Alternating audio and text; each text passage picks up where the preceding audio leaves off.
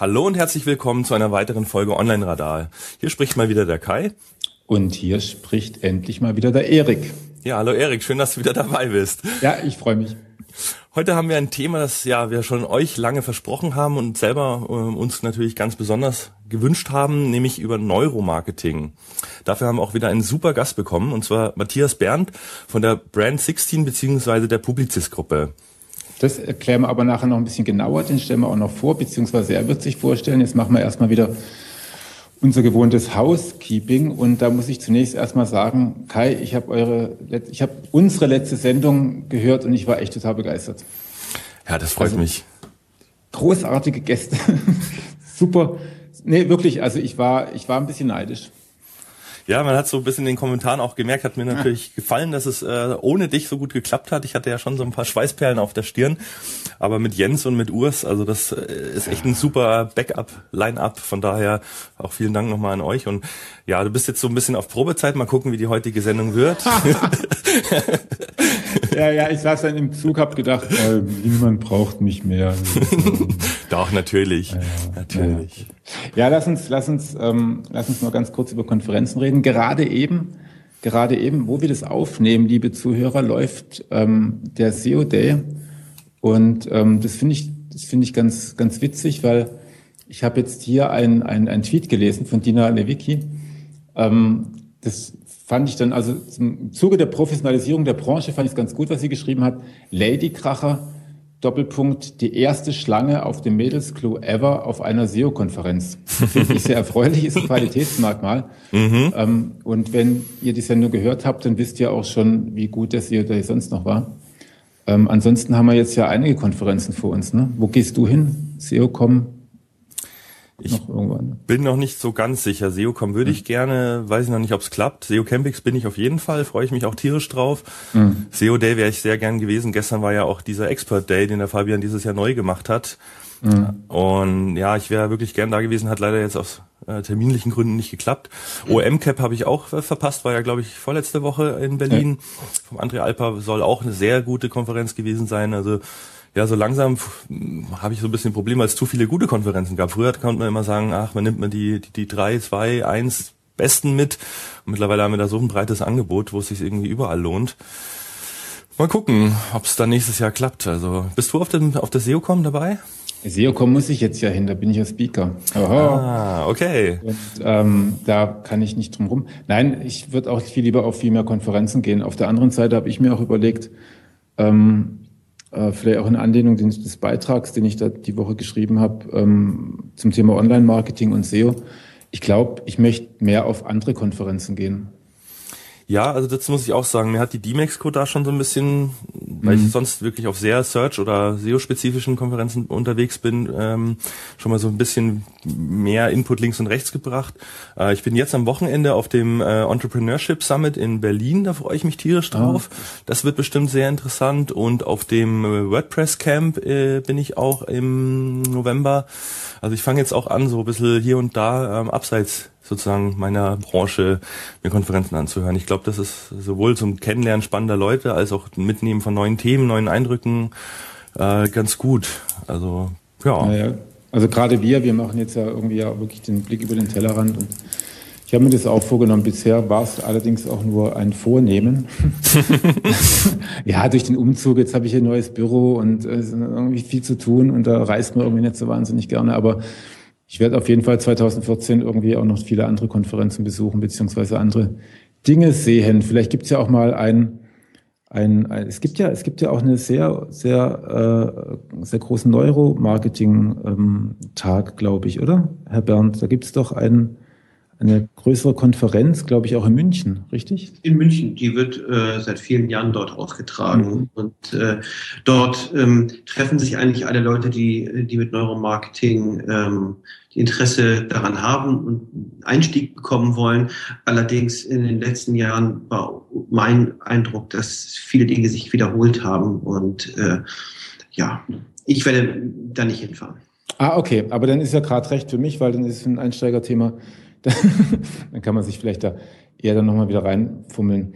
Ähm, jetzt, jetzt, Sie haben sich jetzt praktisch ja schon, schon noch nicht vorgestellt, aber die Hörer haben Sie jetzt auch schon gehört. Sie sind Matthias Berndt ja, von Brand 16 beziehungsweise Publicis mhm. in Hamburg. Ähm, es wäre toll, wenn Sie sich selber ganz kurz mal vorstellen würden.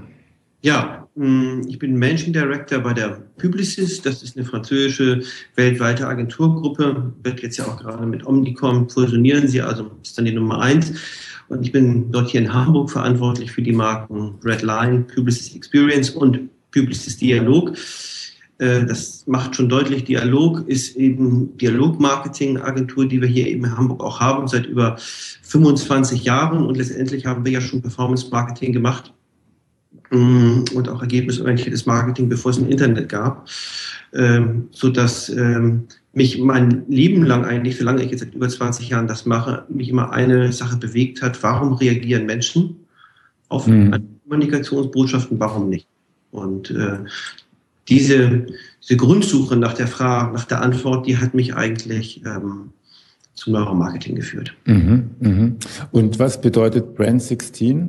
Was, ja, Brand 16 ist eigentlich, ähm, das ist unsere Marke, ist unsere Methodik, unser Angebot, sich eben eben ein Teil, ich meine, Neuromarketing ist ein so breites Feld äh, und es kann auch keiner behaupten, er beherrscht alles. Und ich bin eben auch Werber und äh, oder Kommunikationsfachmann und kein Professor. Ich arbeite aber mit einem Professor zusammen. Aber wir haben eben eine Methodik entwickelt, wie wir eben einen sehr, sehr wichtigen Teil der Erkenntnis aus diesem Bereich in die Praxis umsetzen. Und ähm, unser Verfahren basiert ähm, oder fußt letztendlich auf den 16 Persönlichkeitstypen, die Carl Gustav Jung, äh, Schweizer Psychoanalytiker, schon vor 60 Jahren ähm, entwickelt hat. Und ähm, dieses Wissen um diese 16 Persönlichkeitstypen, mm, die man speziell beschreiben kann, ähm, die bringen wir in Verbindung mit Markenkommunikation. Und um das eben so ein bisschen griffig zu formulieren, haben wir daraus eben Brand 16 gemacht. Also die Verbindung von Persönlichkeitsmodell mit Markenkommunikation. Ah, daher die 16. Ich genau. verstehe. Jetzt habe ich das. Und auf der Basis von, von, von einer 60 Jahre alten Typologie, Typologisierung. Das ist ja sehr spannend. Vor allem, wir werden nachher noch sehen, wie das dann auch aufs Internet ähm, genau. passt. Was Sie dort haben, unter Brand 16, spreche ich es richtig aus, weil ich habe es gerade eben ja. von Ihnen gelernt, dass dass ich Publizist nicht so aussprechen sollte, sondern Publicis sagen sollte. Genau, weil wir sind ja ähm, eine französische Gruppe letztendlich. Da spricht man das. Okay.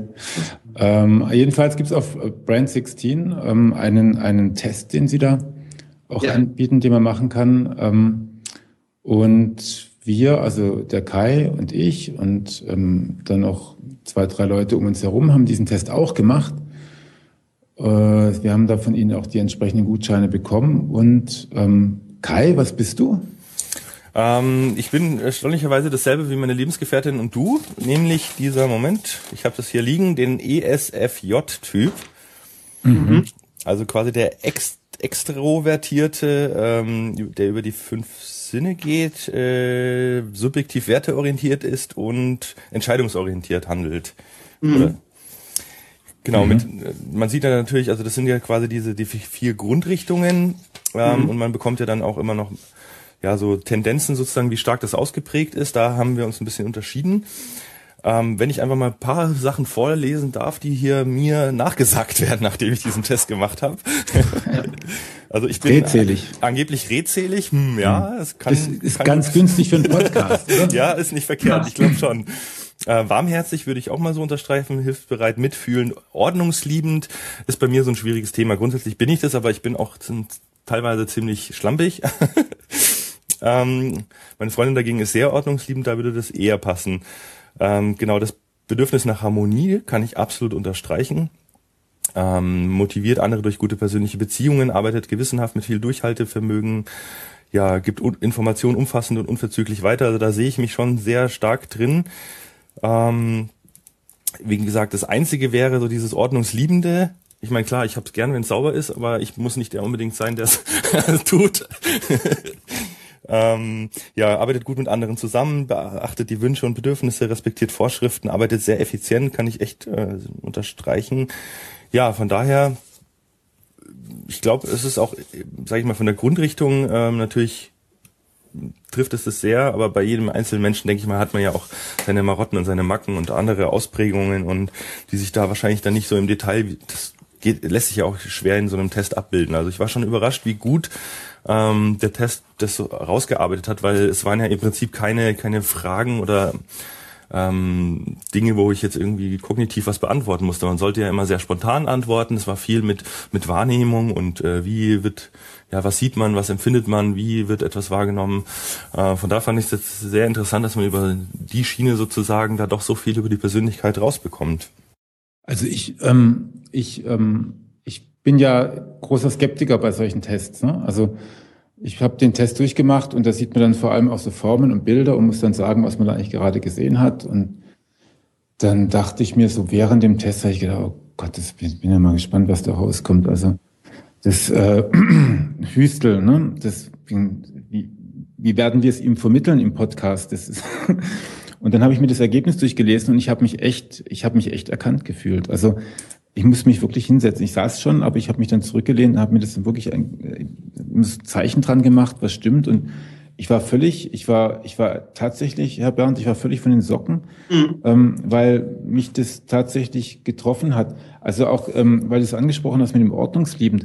Bei mir sieht es manchmal auch aus wie ein Chaos, aber ich habe jetzt neulich, ähm, ähm, habe ich da gerade Umzug bietet ja auch sowas an, habe ich dann irgendwie gemerkt, wenn ich die ganze Sache mal weggeräumt habe, dann fühle ich mich viel wohler. Ne? Ist ja nicht immer die, ist ja die Frage der Ausprägung und nicht dessen, was man wirklich lebt, möglicherweise, oder Herr Bernd? Also, also ähm, erstmal geht es ja um das Grundraster, was jeder mhm. Mensch und ähm, dieses Persönlichkeitsprofil ist ähm, im Menschen angelegt, eigentlich äh, qua Geburt. Das kann sich sicherlich nochmal während der Pubertät nochmal in der einen oder anderen Richtung nochmal etwas verändern, aber danach ist es extrem stabil und es verändert sich eigentlich nur äh, bei massiven, ich würde fast schon sagen, traumatischen Erfahrungen, die Menschen machen, also bei sehr mhm. schweren Krankheiten oder Unglücksfällen. Aber grundsätzlich ist es nicht so, dass man, ähm, ähm, dass die Persönlichkeit sich verändert, äh, sondern vielmehr ähm, zum Alter hin wird sie eher sichtbarer.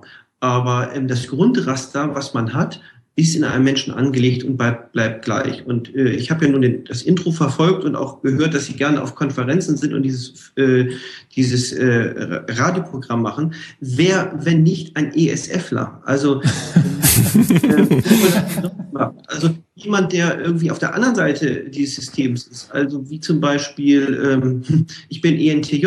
Das heißt, ich bin eigentlich nicht so ein Mensch, der gerne unter vielen Menschen ist. Der geht auf so einen Kongress, weil er sein muss, aber nicht, weil das sozusagen ihm aus dem Herzen spricht. Das ist dann wirklich eher eine rationale Entscheidung, wenn ich die, äh, wenn ich die Wahl hätte zwischen hm, ein gutes Gespräch mit einer Person oder ein Kongress. Ich würde immer das eine Gespräch wählen als den Kongress, weil es mir zu viele Menschen sind.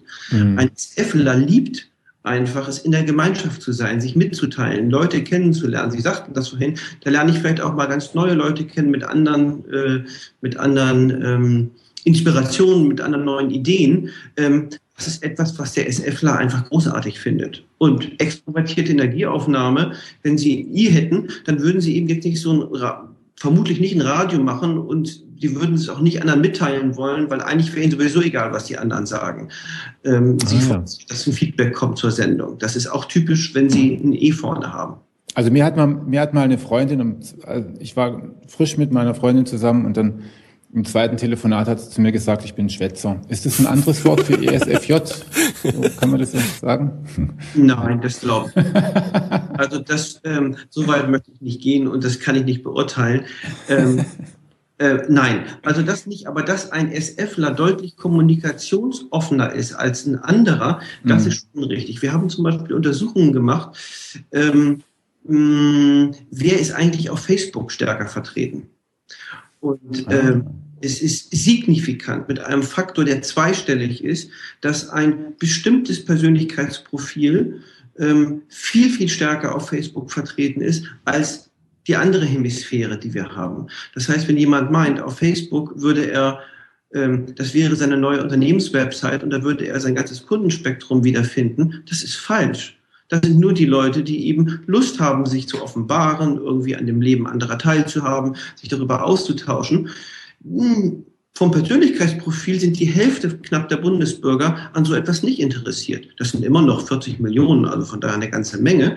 Aber wenn man es mal wirklich, ähm, äh, wir haben einen Test gemacht mit Zehntausenden von, von Probanden, es ist sehr eindeutig, wer zum Beispiel ein soziales Netzwerk äh, mhm. gut findet und wer sich da lieber raushält.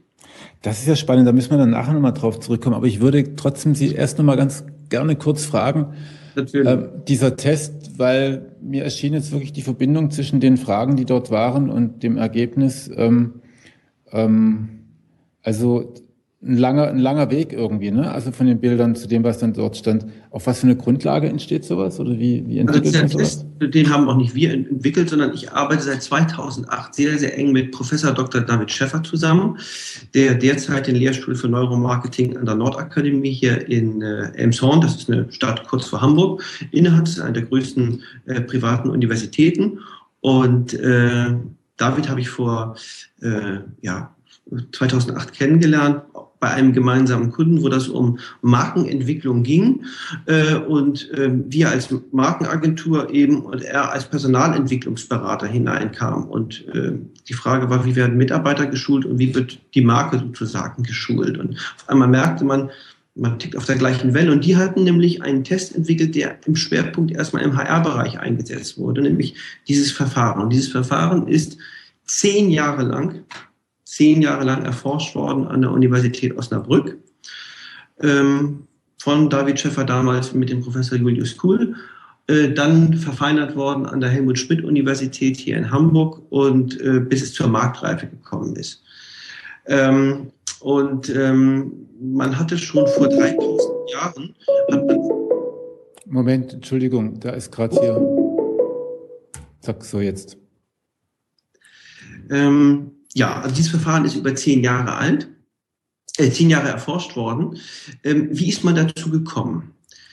Ähm, wenn man seit über 3000 Jahren eigentlich schon die Griechen und Babylonier wussten, dass es bestimmte Gruppen von Menschen gibt, die auf gewisse Informationen, Reize oder Umständen ähnlich reagieren. Also dass man Menschen in Gruppen aufgrund ihres Reaktionsverhaltens auf äußere Umstände einordnen kann. So. Mhm. Und ähm, in der modernen Gehirnforschung, ich glaube, vielleicht kommen wir noch mal nachher dazu, ja auch, der Durchbruch kam ja eigentlich so vor 15 Jahren, als es bildgebende Verfahren gab, wo man Menschen in so eine Röhre geschoben hat und dann konnte man sehen, wo so eine Blutsauerstoffzirkulation äh, besonders hoch war, hat man angefangen, eben Menschen mit Reizen zu konfrontieren und dann zu schauen, was passiert im Gehirn. Das gleiche macht man auch mit dem EEG, wo man Gehirnströme misst, wo man also die elektrische Aktivität eines Gehirnareals misst, um sozusagen herauszufinden, hm, was passiert, wenn ich jemand mit einem Ton, mit einem Satz, mit einer Form oder mit irgendeiner Situation konfrontiere.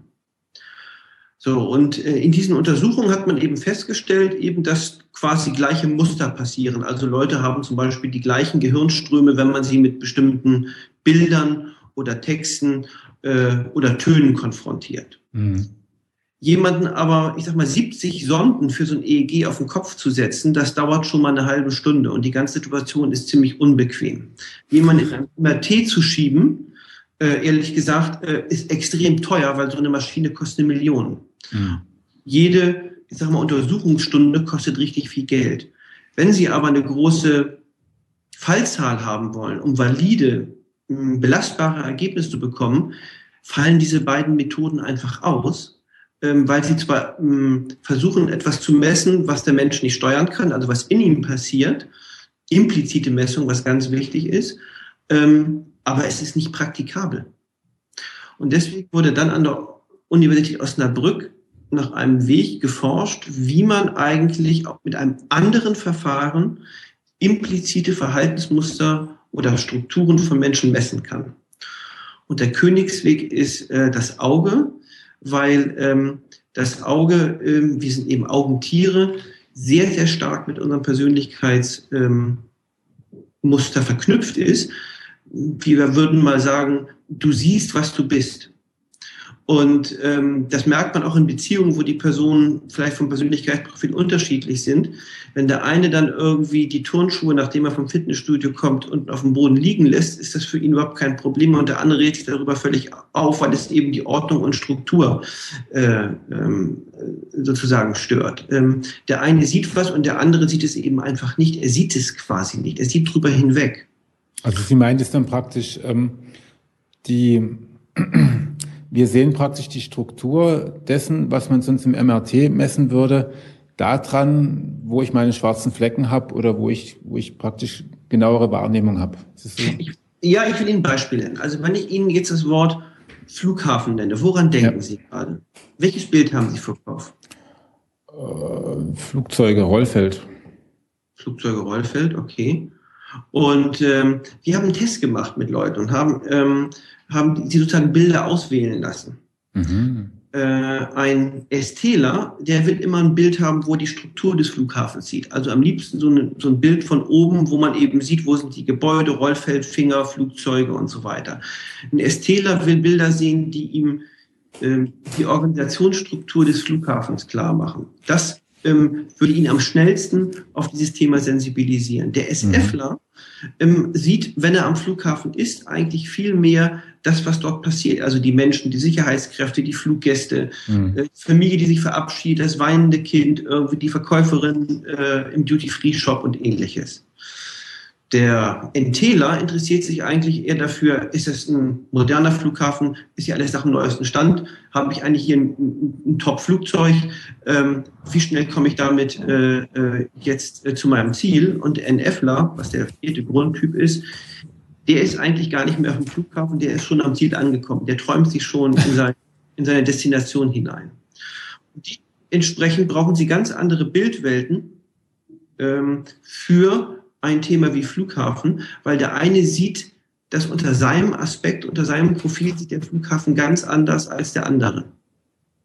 Und ähm, zu dem Test, die Grundlage zu dem Test ist dann praktisch, dass Menschen, die diesen Typen schon mehr oder weniger zugeordnet sind, dann sagen, was sehen Sie dazu und ähm, daraus wiederum wird ein Test für weitere Personen. Genau, also Sie haben da ja in der Regel haben sie Formen, Muster und Farben, die dort äh, ja. drin sind. Und ich werde Ihnen noch nicht verraten, wann was wie misst, weil manchmal sind Dinge auch einfach nur drin, die messen gar nichts. Das dient nur dazu, sie ein bisschen zu unterhalten. Und wird auch das Gleiche, wird nicht das Gleiche Ihnen gezeigt, aber nicht das Gleiche gemessen, sondern manchmal wird vielleicht auch nur die Zeit gemessen, wie schnell Sie reagieren und nicht, ähm, was Sie eigentlich dort tun.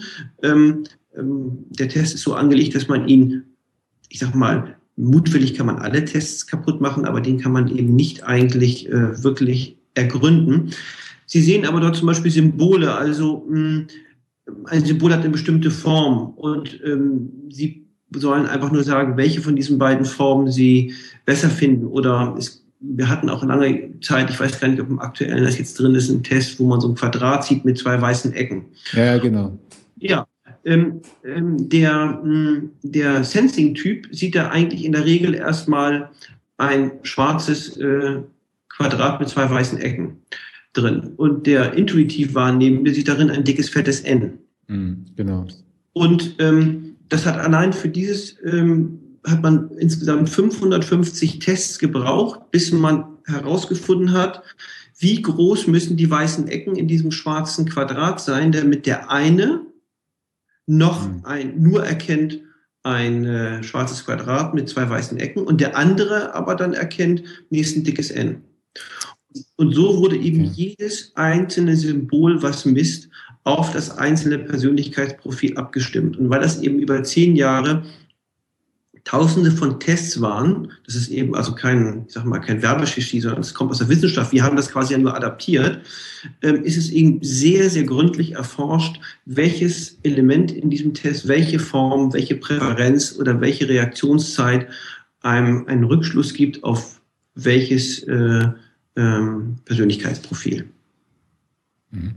Und ähm, ja, das leuchtet sogar ein. Also das ist ähm, äh, klingt für mich absolut nachvollziehbar. Ich hoffe, das ist auch, ähm, Also ich habe mich jetzt schon damit be äh, beschäftigt und ich hoffe auch, dass die Hörer da draußen das sich in etwa vorstellen können.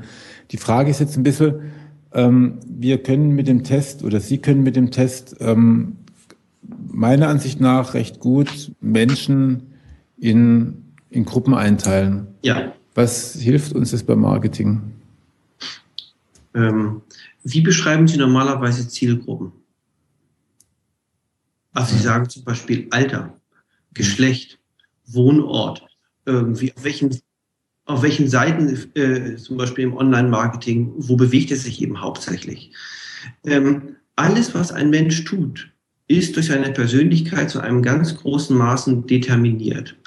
Und selbst wenn wir Riesenmarken nehmen, die in Deutschland sechs oder acht Millionen Kunden haben, auch solche hatten wir bereits schon untersucht, stellt man eben fest, zu jeder Marke fühlt sich ein bestimmter Persönlichkeitstyp mehr angezogen als ein anderer. Jede Marke filtert eben auch aus der bundesdeutschen Bevölkerung, im Übrigen weltweit funktioniert der Test, ähm, filtert er eben ähm, einen bestimmten Typ mehr oder weniger hervor. Und wenn man mhm. das weiß, dann fängt man an, Zielgruppen anders eben äh, zu beschreiben. Ist auch eine Zielgruppenbeschreibung nicht nur nach dem, was ich äußerlich sehe, sondern das, was einen Menschen wirklich antreibt und motiviert. Und das können wir auf jegliche Form des Marketings äh, runterbrechen, ähm, von der Preispolitik über, ähm, wie sollte äh, ähm, eine Retoure äh, organisiert sein, bis hin eben zur Bildwelt, zur, äh, zur Corporate Language, ähm, ähm, ja, oder mhm. zur Kampagnenstrategie. Also auf, okay. Ähm, ist das Ziel quasi dann für die Marke die ideale Zielgruppe hm, zu festigen und, und die dann äh, zu vertiefen? Oder versucht man dann eher ähm, mit anderen ja, Kommunikationsformen, Bildern auch die anderen besser anzusprechen? Beides. Das, hat, das, hat das, erste ist, das erste ist, oftmals ist eine Marke nicht konsistent, weil sie eben Zielgruppen nur beschreibt, weil sie nur das weiß, was sie sieht und nicht, was dahinter ist.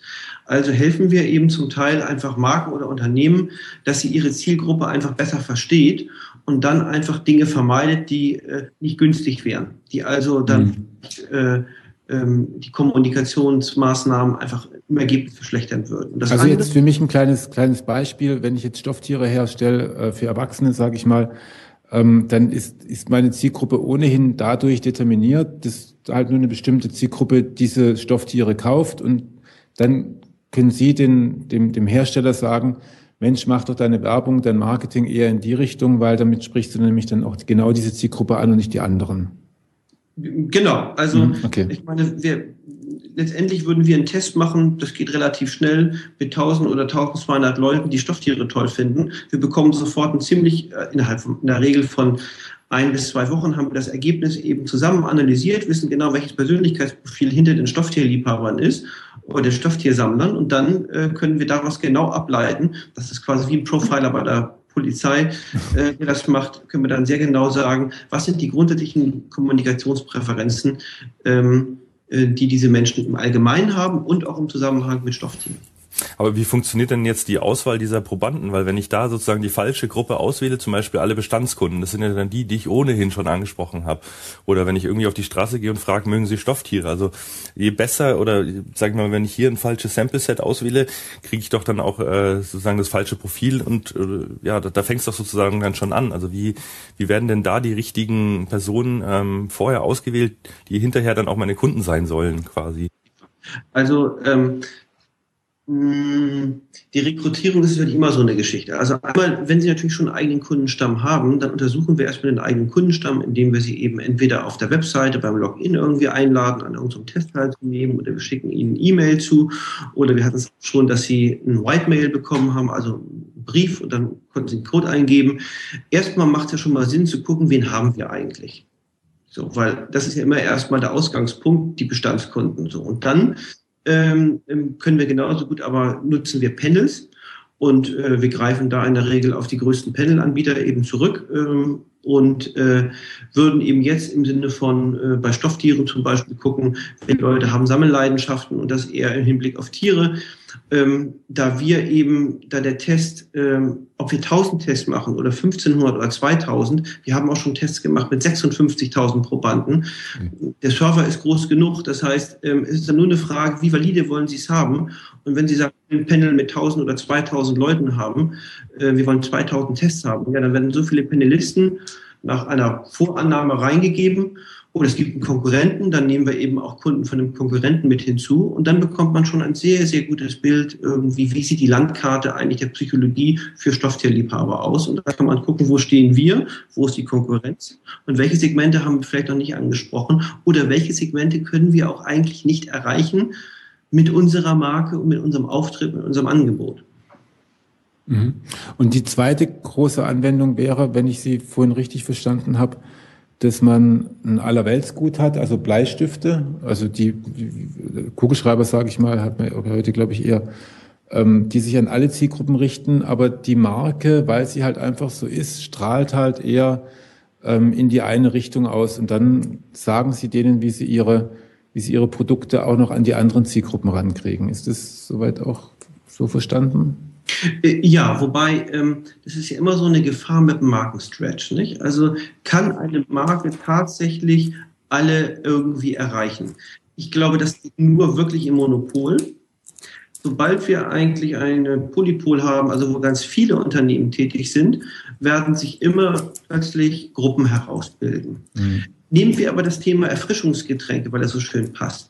Wenn Sie schauen, welche unterschiedlichen Cola-Marken es gibt. Ich mache jetzt hier keine Schleichwerbung, aber äh, wäre uns egal.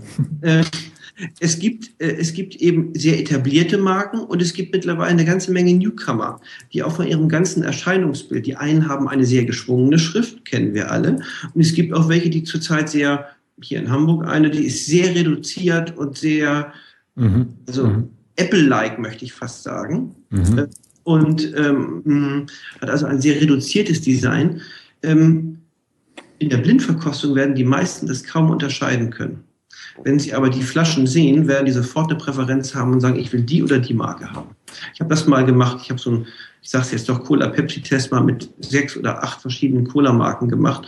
Wenn das im Glas ist, kann kein Mensch es unterscheiden. Aber wenn die Leute es, die Marken sehen, dann auf einmal rattert es im Kopf, dann kommen alle gesammelten Informationen zusammen, die man zu einer Marke hat, und da entscheidet sich der eine für links und der andere für rechts. Und das ist wiederum zu einem sehr, sehr großen Maße, äh, der Professor Schäffer sagt, äh, viel 50 Prozent durch die Persönlichkeit beeinflusst. Aber da kann ich ja tatsächlich, ähm, da könnte ich jetzt, wenn ich jetzt auch noch ein Brausegetränk machen möchte, könnte ich ja zu Ihnen hinkommen und sagen, ah, die Marken gibt's hier, schmeckt eh alles gleich ähm, sag mir doch mal bitte die, die Nische, also die Zielgruppennische, die noch nicht vernünftig bearbeitet wurde von den anderen. Also, ähm, theoretisch ja, das mhm. können wir machen. Ähm, und tatsächlich machen das auch gerade ein paar Leute, äh, die eben jetzt zum Beispiel ob das Schokoladen oder Kaffee oder auch ähm, äh, Erfrischungsgetränkemarken sind, die auf einmal, da entsteht auf einmal ein da entstehen auf einmal Produkte für zum Beispiel die, für bisher durch die bisherigen Fanta und, und Sprite und Cola und mhm. Pepsi mhm. so überhaupt nicht abgedeckt waren. Ähm, mhm. Nämlich Erfrischungsgetränke, die zum Beispiel eher für mich persönlich sein sollen, während Cola, Fanta immer auf das Gemeinschaftserlebnis ausgeht. Wir haben gemeinsam Spaß und deswegen trinken wir zusammen irgendwie eine Cola. Und ähm, ja, man könnte so eine Portfolioanalyse machen und genau gucken, ähm, bei einem Segment, wo tummeln sich eigentlich alle und wo ist noch was frei, psychologisch. Da muss man nur gucken, mögen zum Beispiel diese Leute tatsächlich auch Erfrischungsgetränke mit Zucker oder trinken die nicht viel lieber Wasser, dann macht es nämlich keinen Sinn für die was zu machen, aber dann könnten wir eine coole Wassermarke vielleicht für die machen. Mhm. Lassen Sie uns mal in die ein bisschen nochmal einen Schritt zurück tun. Also ich finde es gerade schon total spannend, aber da kommen wir dann sicher nachher nochmal drauf. Ja. Nochmal, Sie hatten es vorhin, glaube ich, auch gesagt, sogar die Zahl ähm, Entscheidungen, hatte ich ein Zitat rausgesucht, werden zu 95 Prozent unbewusst getroffen. Ja. Wer sagt das auf welcher Grundlage? Was? Also das hat mal der Professor Seltman von der Harvard University äh, gesagt mhm. ähm, und äh, ist auch veröffentlicht und ähm, mm. also ist das jetzt nicht übertrieben? Also Nein, überhaupt nicht. Ähm, okay. Viele, über, über Gehen Sie doch bitte mal, während Sie jetzt hier gerade irgendwie in dem Interview sind, was Sie alles noch parallel machen, ohne dass Sie da bewusst drüber nachgedacht haben. Mhm. Äh, sehen Sie das Beispiel, ähm, das Gehirn kann im unbewussten Modus um ein Vielfaches, zum Teil tausend, zehntausendfaches mehr Informationen verarbeiten als im bewussten Modus. Mhm. Ähm, wenn Sie das erste Mal äh, in der Fahrstunde sind und rückwärts einparken sollen, dann ähm, sind Sie komplett durchgeschwitzt, nachdem Sie einmal den Wagen nach fünf oder zehn Anläufen mit Hilfe des Fahrlehrers in die Parklücke bekommen. Mhm. Wenn Sie heute in Ihr Auto steigen, dann telefonieren Sie parallel, dann hören Sie Radio und dann essen Sie vielleicht auch noch eine Stulle. Das heißt also, es fährt Sie. Sie fahren gar nicht selbst, sondern Ihr, Ihr unbewusster Autopilot steuert Sie eigentlich gerade aus dem Parkhaus raus. Machen Sie das mal als Fahranfänger.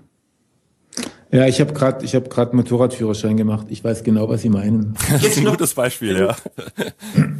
Jetzt aufzeichnen haben wir mh, hm, bei der Sendung kurz nach eins. Das heißt, ein halber, fast ein halber Tag ist rum. Wie viele Werbeimpulse hat ein durchschnittlicher Bundesbürger pro Tag? Was schätzen Sie? 400? Noch ein Tipp? Ich na, 400 ist zu viel. Ja, ja nee. allein, allein die ganzen Banner, wenn ich Radio höre, kommt ständig Werbung, Fernsehen, also äh, auf der Straße, wenn man rumfährt, sieht man Markenlogos, Plakate, also es sind ja schon mhm. viel, was man auch nicht bewusst wahrnimmt. Also viereinhalbtausend sind es. Nein. Viereinhalbtausend pro Tag. Pro Tag. Oh wei, oh wei. Werbekontakte der durchschnittliche Bundesbürger pro Tag. Da wir jetzt ja schon sozusagen ein Drittel des Tages rum haben, hat jeder von uns äh, eigentlich 1200 gehabt. Was waren Ihre besten zehn Werbekontakte heute? An welche können Sie sich erinnern? Ich habe keine Ahnung. Aha. Und wissen Sie, wie viele Marketer jetzt gerade heulend vor dem Radio hängen? Ja, das ist es aber ehrlich gesagt, weil ja, ja, ähm, mhm. der Autopilot hat Ihnen gesagt, das ist für Sie völlig irrelevant. Mhm. Sie haben diese Kontakte gesehen, Sie haben sie vielleicht sogar gehört, aber Sie haben sie gar nicht wahrgenommen.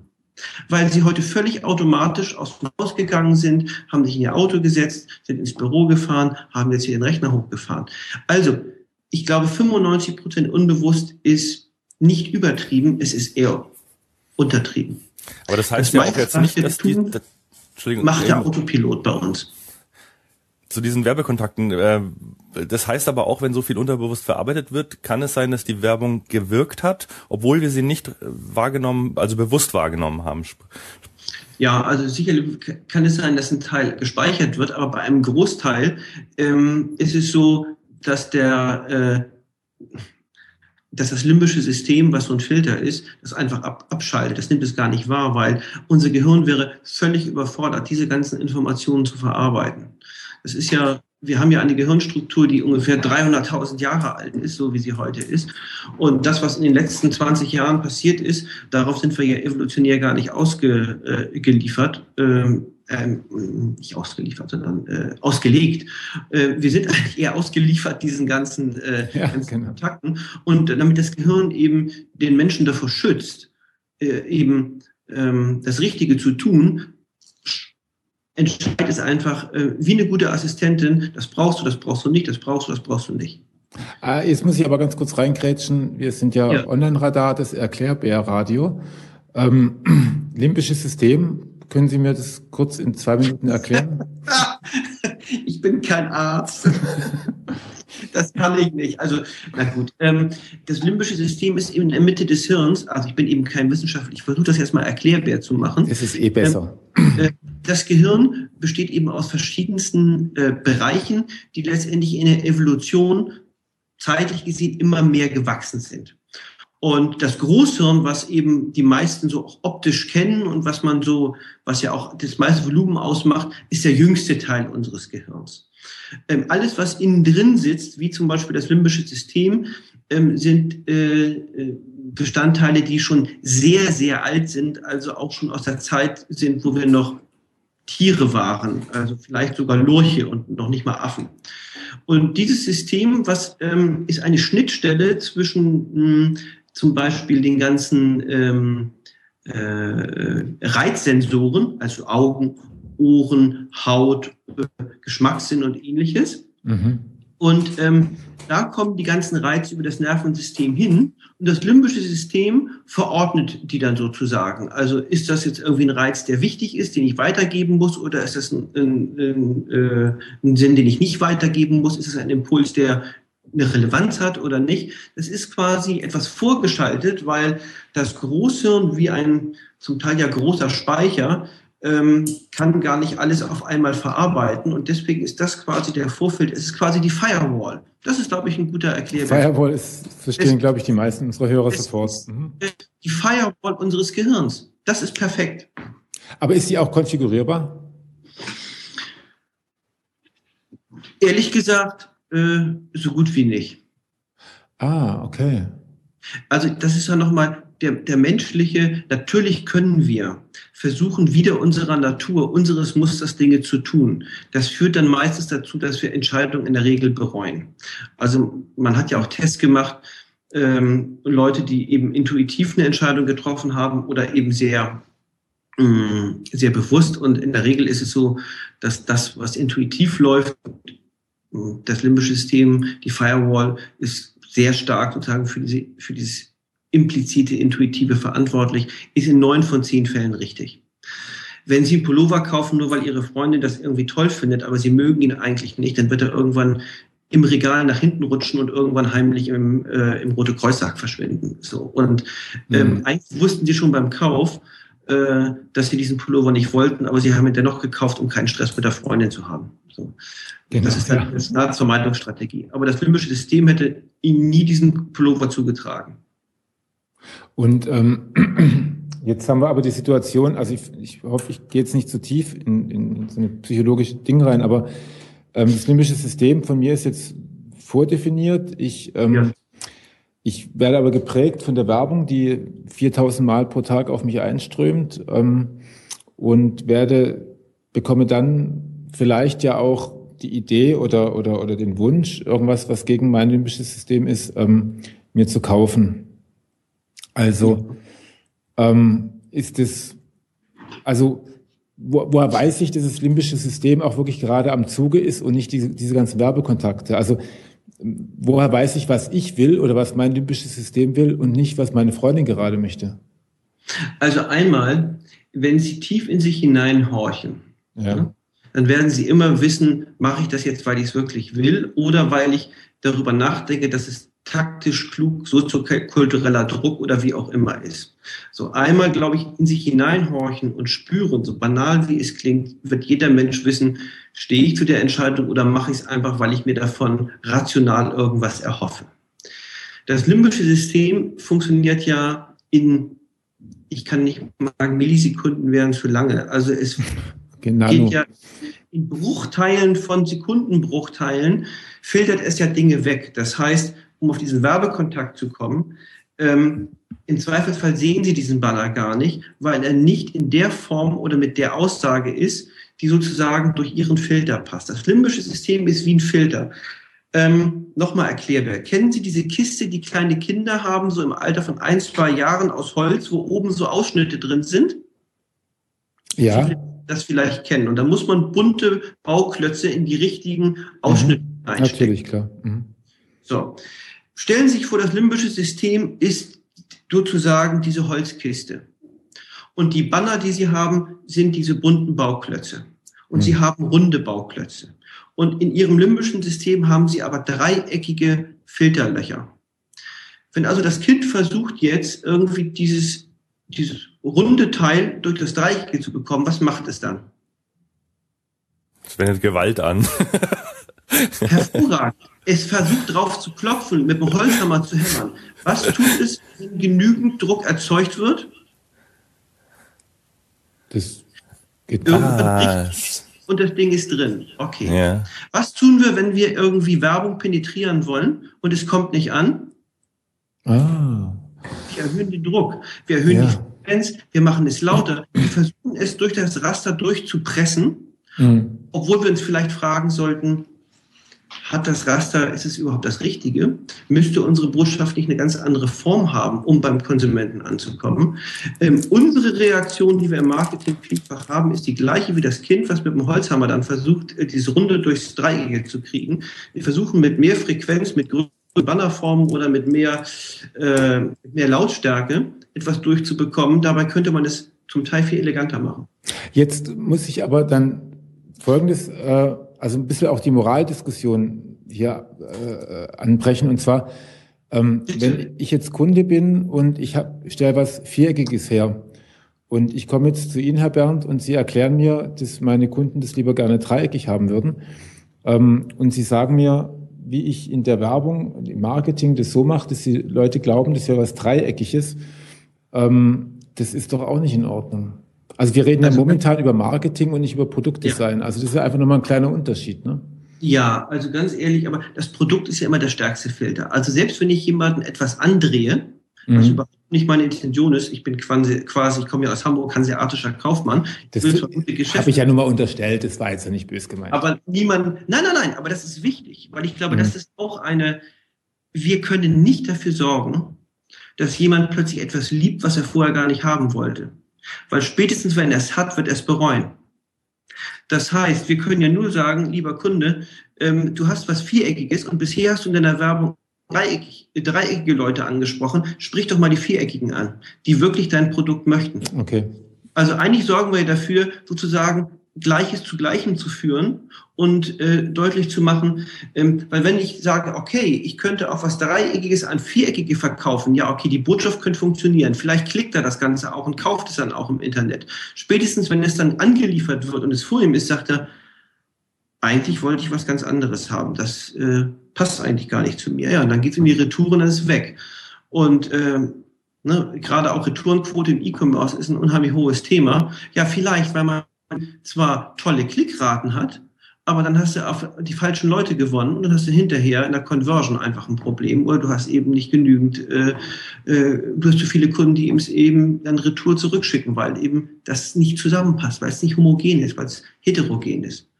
Ja, wobei ich bin trotzdem etwas, etwas misstrauisch, wenn, wenn ich von Ihnen höre, und das kann ich jetzt auch nachvollziehen, dass wir 95 Prozent unserer Entscheidungen äh, äh, unbewusst treffen und ähm, auf der Basis äh, Marketing machen, das praktisch unser, unser Lurchinstinkte anspricht. Ähm, da bin ich mir nicht so ganz sicher, ob das moralisch, in welche Richtung das geht. Ja, es ist ja keine Manipulation in dem Sinne, oder? Es ist doch eigentlich nur ein gezielteres Ansprechen und ein ja ähm, besseres also Durchdringen. Grafisches Targeting. So kann man es eigentlich dann nennen. Bitte, man, psychografisches Targeting kann man es nennen. Und okay. ich stimme Ihnen vollkommen zu. Ich freue mich, dass Sie eben gerade äh, diesen, diesen einen Einwurf gemacht haben. Wann ist etwas Manipulation und wann ist es Werbung? Mhm. Es hängt immer vom Erfolg ab. Der, der Erfolg würde es determinieren. Also es ist unglaublich erfolgreich. Dann würde man fast schon in den manipulativen Vorwurf kommen. Aber ich finde diese ethische Diskussion extrem wichtig, weil es geht nicht darum, äh, in irgendeiner Weise Menschen auszuspähen und, äh, und, äh, und in irgendeiner Form ihnen was anzudrehen, was sie vorher noch gar nicht wollten, sondern es geht tatsächlich um Optimierung von Marketing, es geht um moderne Zielgruppendefinitionen und alles, was wir tun, tun wir im Rahmen des deutschen Datenschutzes. Die Probanden wissen genau, was sie vorher machen. Das ist total transparent und es ist nichts, was in irgendeiner Weise Menschen hintergeht oder was sie äh, überfordert. Ähm, jede Marktforschung versucht ja Insights herauszugewinnen. Wir können vielleicht bessere Insights gewinnen, als man sie vielfach heute bisher noch gewonnen hat. Mhm. Das ist erstmal richtig. Und genauso wie es mit der Genforschung vor 20 Jahren eine große Diskussion da geben, äh, gab zum Thema Medizin, wie weit darf Genforschung gehen, so wird es sicherlich, gibt es jetzt auch eine Diskussion, wie weit darf Neuromarketing gehen. Mhm. Aber am Ende des Tages wird doch keiner von Ihnen, ich weiß doch nie, überhaupt nicht, äh, während ich jetzt mit Ihnen irgendwie spreche, was für Einflüsse Sie sonst noch gerade beeinflussen. Ich kenne zwar vielleicht Ihr Persönlichkeitsprofil, aber ob Sie in diesem Moment jetzt auf diesen Banner gerade reagieren, das weiß ich nicht. Dafür sind viel zu viele situative mhm. Einflüsse irgendwie da. Das heißt, die Kaufformel haben wir alle nicht. Mhm. Ja, ich glaube, da muss man auch den großen Unterschied ziehen. Also es gibt ja auch dieses Beispiel, dass in, in ähm, Läden, in großen Malls oder auch in Supermärkten äh, Musik oder bestimmte Gerüche versprüht werden, damit die Leute sich wohler fühlen, mehr kaufen, länger bleiben. Ähm, es ist ja irgendwo schon eine gewisse Art von Manipulation, aber es ist ja nicht so, dass ähm, durch diesen Duft plötzlich Leute wie irre da reinrennen und irgendwas kaufen, was sie gar nicht wollen. Also das ist ja immer so dieser Vorwurf, der dadurch entsteht. Also Wobei Duft nochmal ganz besonders gemein ist, weil der olfaktorische Reiz ziemlich ungefiltert im Gehirn verarbeitet wird. Da ist das limbische System, das ist ein Schutzmechanismus, äh, da reagieren wir sehr, sehr instinktiv. Äh, der geht voll durch. Ne? Ja, ja, das ist auch was, was man unter Autoren immer wieder bespricht, dass man, dass man über Gerüche lieber nicht schreiben sollte, weil die tatsächlich nur mal eine ganz andere Wahrnehmung haben. Das mhm. ist tatsächlich eine ganz heikle Angelegenheit ähm, weil sie nicht wirklich, weil sie nicht wirklich definierbar sind und weil der eine das nimmt es so wahr und der andere so und das ist eine ganz, ganz heikle Angelegenheit. Das stimmt, mhm. ja, richtig. Gut, ja, äh, also Sie sagen, dass eine Moraldiskussion ist durchaus ähm, zweckdienlich, aber im Grunde kann man den Leuten ja ohnehin kein, also selbst wenn sie dann das Viereckige kaufen, obwohl sie das Dreieckige wollten, wird die Firma daran pleite gehen, weil sie dann zu viele äh, Retouren hat. Absolut. Also ich mhm. glaube, ähm, worum es uns ja geht, ist doch nichts anderes als den Grad der Wahrscheinlichkeit, ob jemand kauft oder reagiert, zu vergrößern. Und alles, was wir letztendlich tun in der Marketing-Analytik, dient doch darum, diesen Korridor der Wahrscheinlichkeit ein bisschen enger zu machen. Und mit diesen neuen mhm. Verfahren, die es gibt, können wir ihn eben um ein ganzes Stück enger machen, weil ehrlich gesagt, so zu demografische Beschreibung, nehmen Sie irgendwie leitende Angestellte irgendwie äh, ähm, äh, verheiratet mit zwei Kindern, wohnt äh, äh, vor der Stadt. Und wenn Sie eben ähm, in diese Viertel gehen, dann sehen Sie ganz unterschiedliche Häuser, ganz unterschiedliche Autos, ganz unterschiedliche Freizeitverhalten. Ähm, die soziodemografische Beschreibung ist die hilft mir doch nicht wirklich weiter, um zu wissen, wie muss ich jetzt zum Beispiel den Banner gestalten, wie muss ich die E-Mail formulieren, wie muss der Fernsehspot sein oder wie muss die Plakatkampagne aus. Mhm. Ähm, und das versuchen wir einfach, da versuchen wir einfach mehr Kenntnis hineinzubekommen, mehr Sicherheit zu gewinnen, einfach bessere Briefings äh, eine, durch eine bessere Analytik einfach tiefere Insights zu bekommen.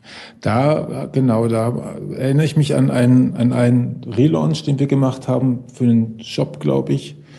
Und da habe ich dann von einem die Reaktion bekommen, ähm, du hört mal, ihr müsst den Kaufbot, also er hat gesagt, jetzt kommt mal Neuromarketing, also das weiß man ja. Ihr müsst den Kaufbutton immer grün machen, weil dann wird mehr gekauft. Ich weiß nicht, ob es grün war oder rot war oder so. Ähm, was ist von solchen ziemlich allgemeinen Tipps zu halten? Also ich, ich habe hier auch irgendwie, ich weiß nicht, in meiner kleinen Bibliothek irgendwie, weiß ich, 30 äh, Neuromarketing-Bücher und mhm. natürlich, mhm. ähm, das Feld ist so weit, ob das eben über Wahrnehmungspsychologie, Verhaltensforschung ist irgendwie, ob das äh, Neurochemie ist und ähnliches. Es gibt so viele Unterformen. Hm, ich würde natürlich hierauf antworten, einmal gibt es die die Erfahrung, die jemand hat, der irgendwie schon 300 Shops gemacht hat und er weiß irgendwie in 250 Fällen ist ein, ein, grüner Kaufbutton besser als ein roter Kaufbutton. So, dann ist es für mich erstmal auch ein Fakt, der einfach qua Beobachtung da ist. Aber kein Neuromarketing in dem Sinne. So, ne? das ist, ja, so, jetzt kann ich gucken, ne, also das wäre für mich erstmal, ist denn das irgendwo erprobt? Ich bin ja auch ein alter Dialogmarketer, also Testszenarien, ne, und dann schauen wir mal, was hm. besser ist. So, roter Knopf, grüner äh, Knopf. Ziemlich gut. Ähm, dann aber ist es natürlich so, ähm, dass man natürlich schon, wenn man jetzt in die Wahrnehmungspsychologie einsteigt, gibt es gewisse Formen und Farben, die für bestimmte Reaktionen stehen. So, ähm, wenn ich eben vor einem Säbelzahntiger bin und der reißt eben das Maul auf, dann sehe ich einen roten Rachen. Das heißt, ich weiß in dem Moment, das ist eine ziemlich gefährliche Situation. Der will nicht schmusen. So. Und äh, das haben schon unsere Vorfahren vor irgendwie ähm, 250.000 Jahren gelernt, sonst wären wir heute nicht mehr da. Sonst wären wir nämlich alle aufgegessen. Mhm. Also bestimmte Dinge, eben ähm, bestimmte Farbkombinationen oder Farben sind auch bei uns intuitiv mit bestimmten Dingen verbunden.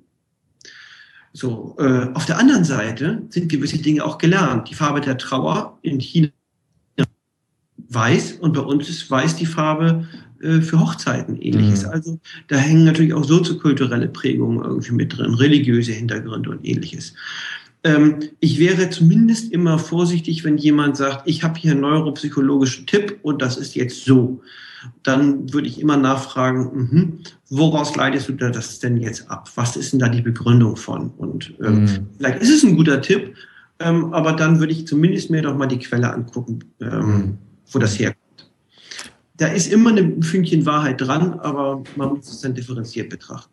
Und wie gehen Sie jetzt, wie gehen Sie jetzt her, wenn jetzt, äh, ich weiß nicht, ob das auch in der Praxis vorkommt, äh, Kunde möchte jetzt keine umfassende Zielgruppenanalyse, sondern der möchte gerne einen Relaunch machen oder der möchte gerne seine Seite neu aufbauen. Ähm, wie, wie, wie gehen Sie da vor, also in Sachen Online-Marketing? Also in dem Fall, ähm, ohne dass wir seine Zielgruppe untersucht haben, können wir da nicht viel machen. Weil hm.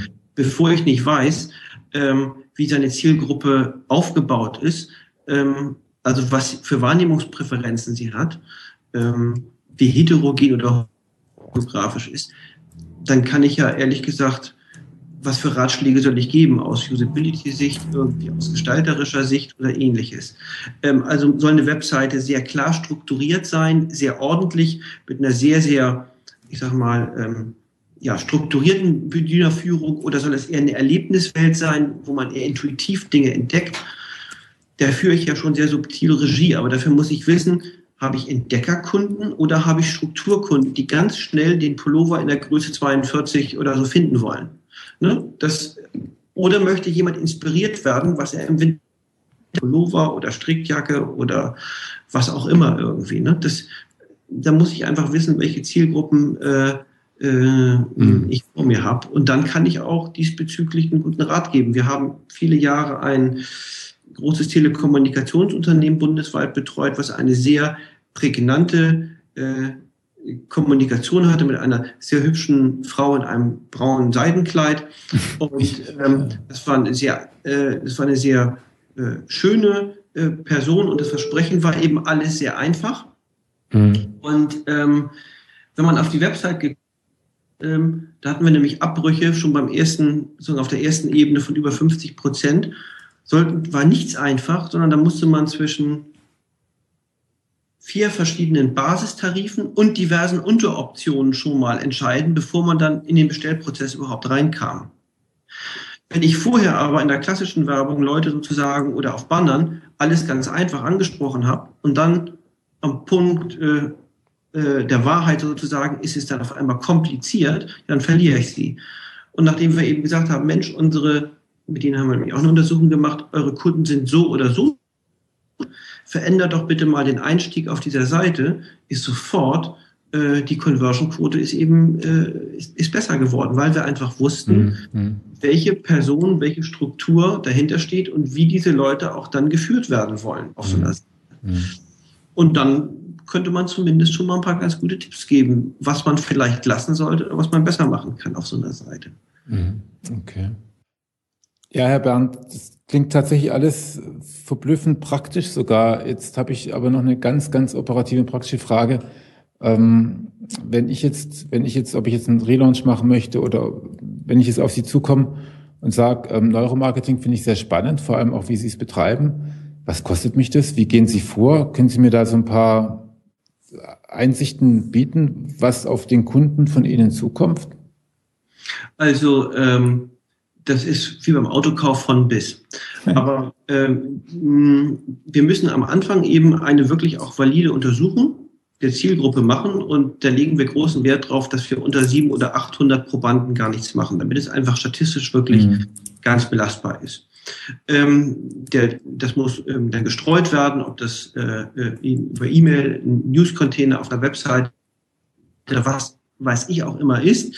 Ähm, das führt am Ende auf den Server und dann wird es analysiert. Äh, dann wird man mit dem Kunden einen Workshop machen und dann hat man schon ein, ein ziemlich gutes Gefühl, wo es hingehen muss. Also das mhm. ist ein Paket, dieses Startpaket. Und so ein Startpaket äh, würde ich sagen, äh, das gibt es so rund ab 20.000 Euro, so eine mhm. Untersuchung inklusive der strategischen Begleitung, der Analyse, des Tests.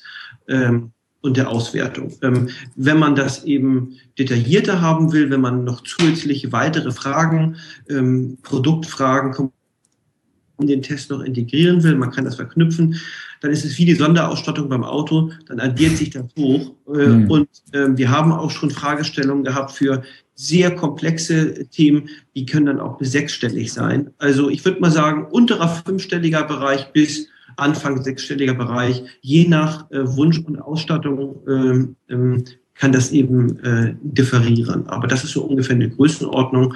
Und vom zeitlichen Kontext, man braucht am Anfang, ich sag mal, vom ersten Auftakt-Workshop, wo man erstmal die, die Fragestellung mit dem Kunden gemeinsam erarbeitet, worum geht's eigentlich, äh, technischer Aufbau, Durchführung des Tests, Analyse, Workshop, vier bis sechs Wochen für den für Startpaket. Und ah, wenn es große Projekte sind, dann können die eben auch mal ein Vierteljahr oder auch einen Tick länger dauern. Ja, aber wenn ich jetzt so bei manchen Kunden von uns angucke, wie viel Geld da in den Rachen von manchen Agenturen geworfen wird, ist es gar nicht mehr so viel.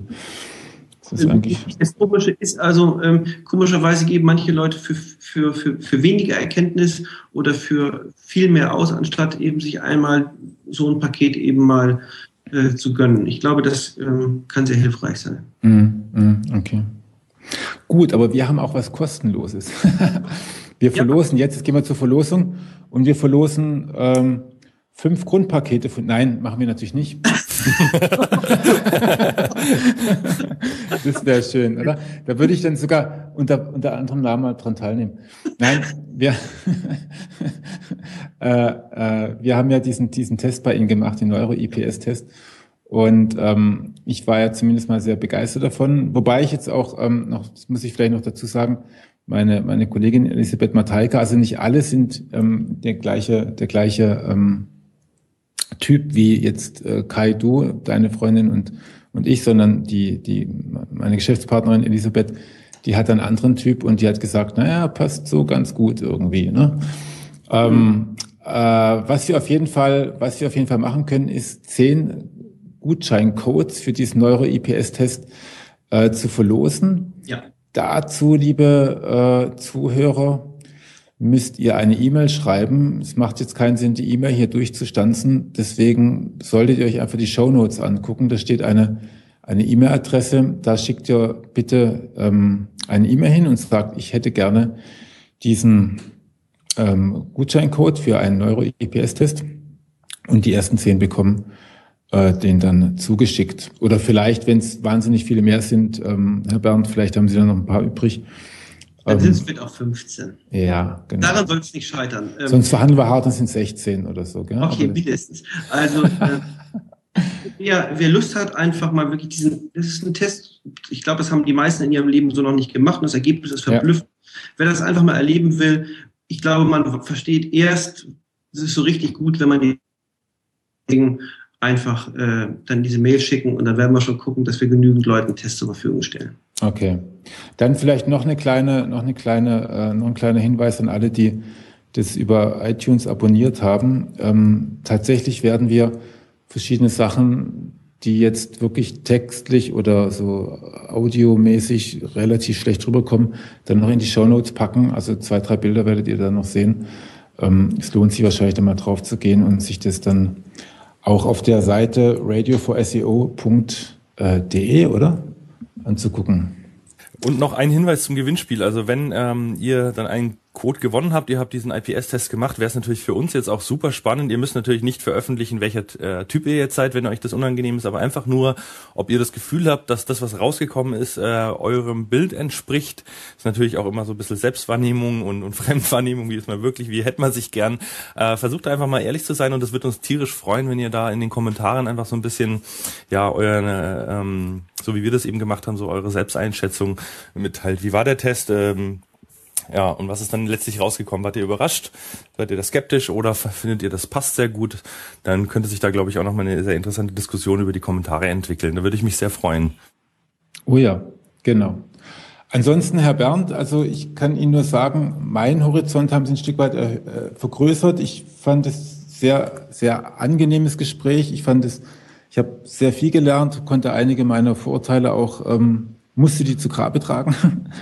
Ist ja immer ganz gut. Ähm, ich bedanke mich ganz, ganz herzlich bei Ihnen. Sehr gerne.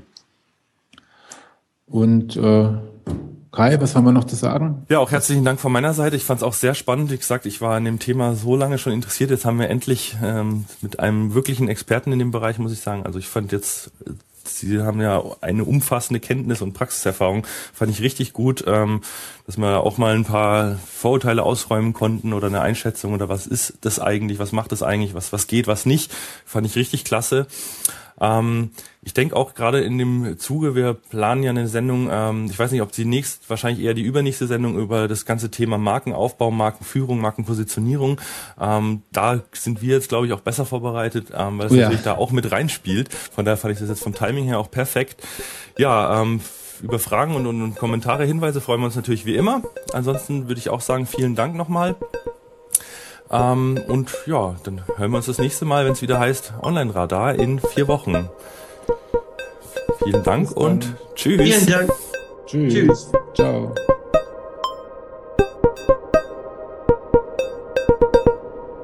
Online-Radar.